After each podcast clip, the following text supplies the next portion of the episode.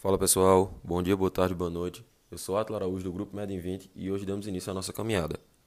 Bom, o tema escolhido para o nosso primeiro episódio é uma doença que está bastante presente no nosso cotidiano, a asma brônquica. E para facilitar o entendimento, mas também não deixar de falar nada sobre esse tema bastante relevante, nós dividimos o tema asma brônquica em duas partes, sendo que a parte 1 que você ouviu agora contará com conceitos sobre epidemiologia, etiologia, fisiologia, bem como a classificação da asma, e a segunda parte, que estará disponível daqui a uma semana, contará com conceitos sobre diagnóstico e tratamento.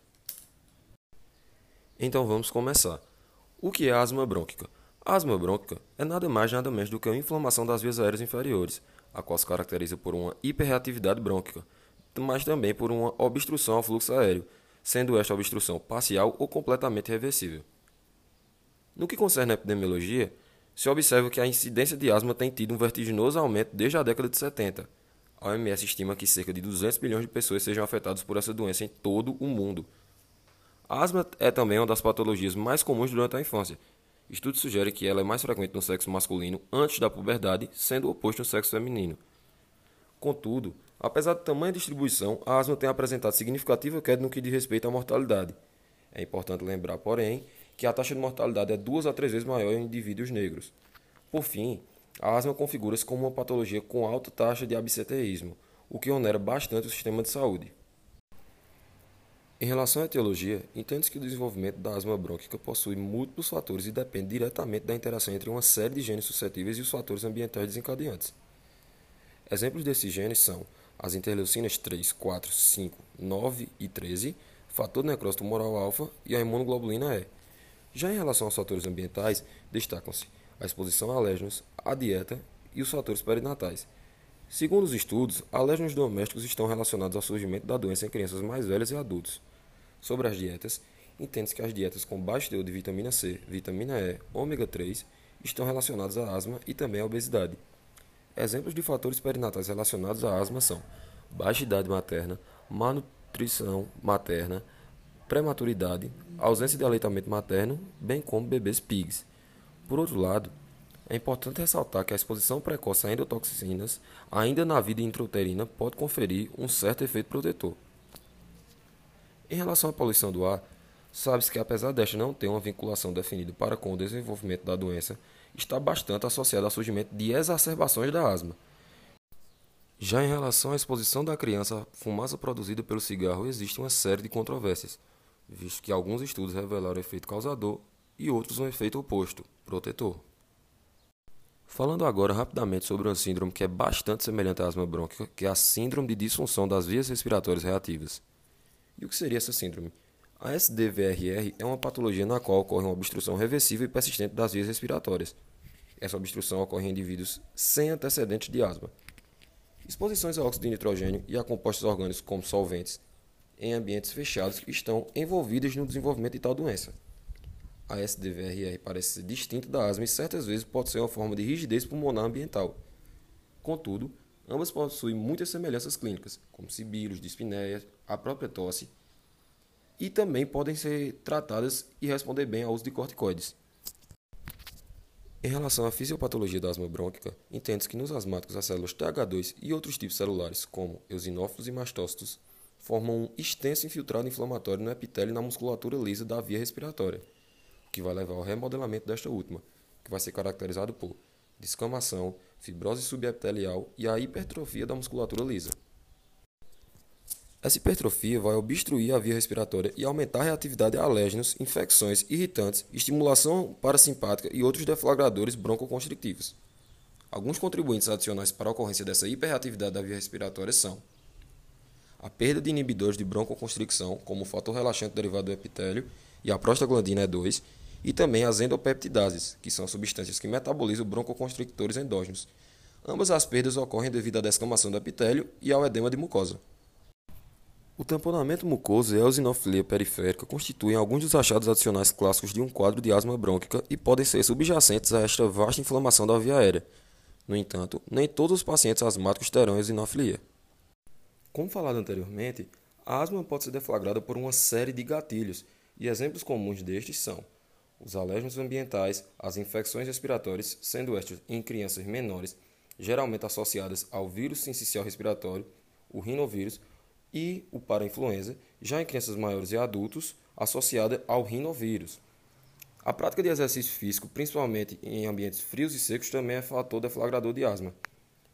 Outro fator seria a inalação de irritantes, como perfumes, fumaça de cigarro, produtos de limpeza, dentre outros. Fatores emocionais, como, como situações de elevada ansiedade ou raiva, também podem ser desencadeadores de asma. O uso de AS é importante deflagrador presente em até 30% dos asmáticos graves e em até 10% de todos os asmáticos. Uma importante informação é que a asma sensível ao AS é tipicamente acompanhada por pólipos nasais e congestão, tanto nasal quanto dos seios da face. Outro importante deflagrador da asma é a doença do refluxo gastroesofágico, sendo que este age possivelmente através de uma broncoconstricção reflexa induzida por ácido presente na luz esofágica ou por microaspiração desse ácido. No entanto, o tratamento da DRGE com o uso de inibidor da bomba de prótons não parece melhorar o controle da asma. Por fim, temos a rinite alérgica, a qual é frequentemente associada à asma, porém ainda não se está estabelecido se ambas são duas manifestações diferentes do mesmo processo alérgico ou se a rinite é quem deflagra o processo de asma. Bom, como se sabe, após o contato com tais agentes deflagradores ocorre uma resposta do organismo. Mas como vai ocorrer essa resposta?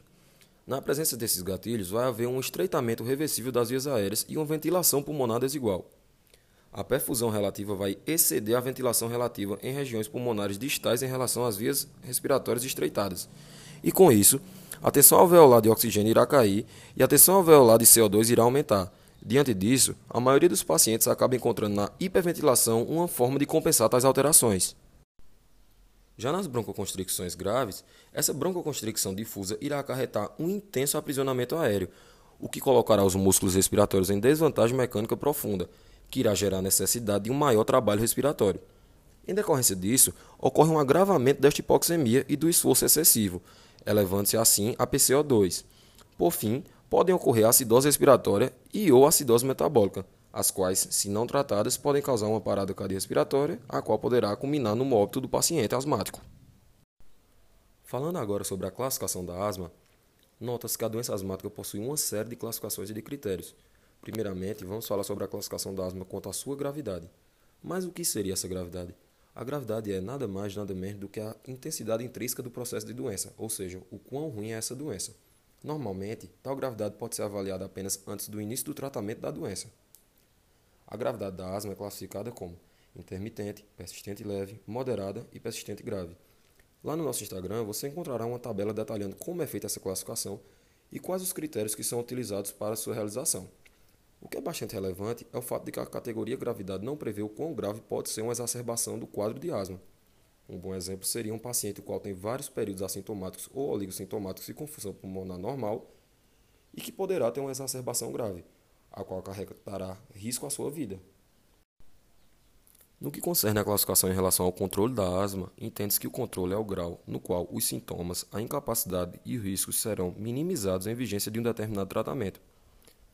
Lembrar que o controle só é avaliado em pacientes os quais estejam em processo de tratamento, diferentemente da classificação quanto à gravidade. Obviamente, com o tratamento tem-se como objetivo controlar bem a asma, independente da gravidade com a qual se manifeste. O controle da asma é classificado como bem controlada, não bem controlada e muito mal controlada. E assim como na classificação em relação à gravidade, lá na nossa página no Instagram você vai encontrar uma tabela explicando detalhadamente como é feita essa classificação.